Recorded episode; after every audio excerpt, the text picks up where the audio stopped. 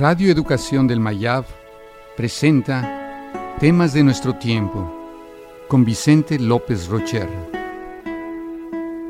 El perdón. El perdón es una actitud. Es otra forma de ver a las personas. Es una nueva percepción de la realidad. Perdonar es renunciar genuinamente a nuestro derecho de justicia o de venganza. El perdón es el punto de partida para la salud, la libertad y la paz. Perdonar es librarme del dolor del que soy víctima y volver a vivir con la misma persona o sin ella. Aunque perdonar es algo del corazón, debemos saber lo que estamos perdonando.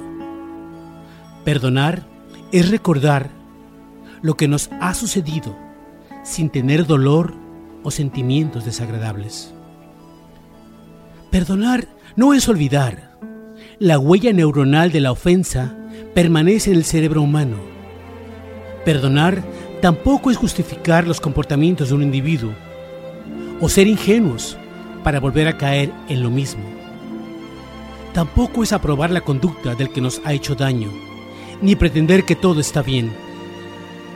Perdonar no es seguir aguantando una conducta impropia, ni liberar al otro de la responsabilidad de los actos cometidos.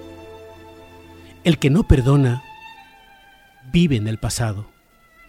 Continúa en una relación que ha terminado, aunque esa persona ya no tenga que ver en nuestra vida. Cuando no perdonamos, nos aislamos y permanecemos encerrados en el miedo, la culpa, el odio, la rabia y el rencor.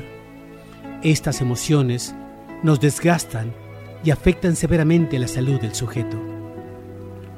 Cuando no perdonamos, tratamos de hacer sentir culpables a los demás y afirmamos que tenemos razón. Aunque vivamos en un infierno, preferimos no mostrar nuestros sentimientos, no queremos mostrar cuán profundo nos ha herido. Cuando uno de los integrantes de una pareja no perdona una infidelidad, culpa al otro de su infelicidad y con ello evita su propia responsabilidad de ser feliz. El rencor nos hace perder conciencia de nuestros sentimientos y solo nos deja escuchar nuestros llantos y lamentos. Cuando hemos sido víctimas de una injusticia, con todo el derecho nos preguntamos, ¿por qué tengo que ser yo el que perdona?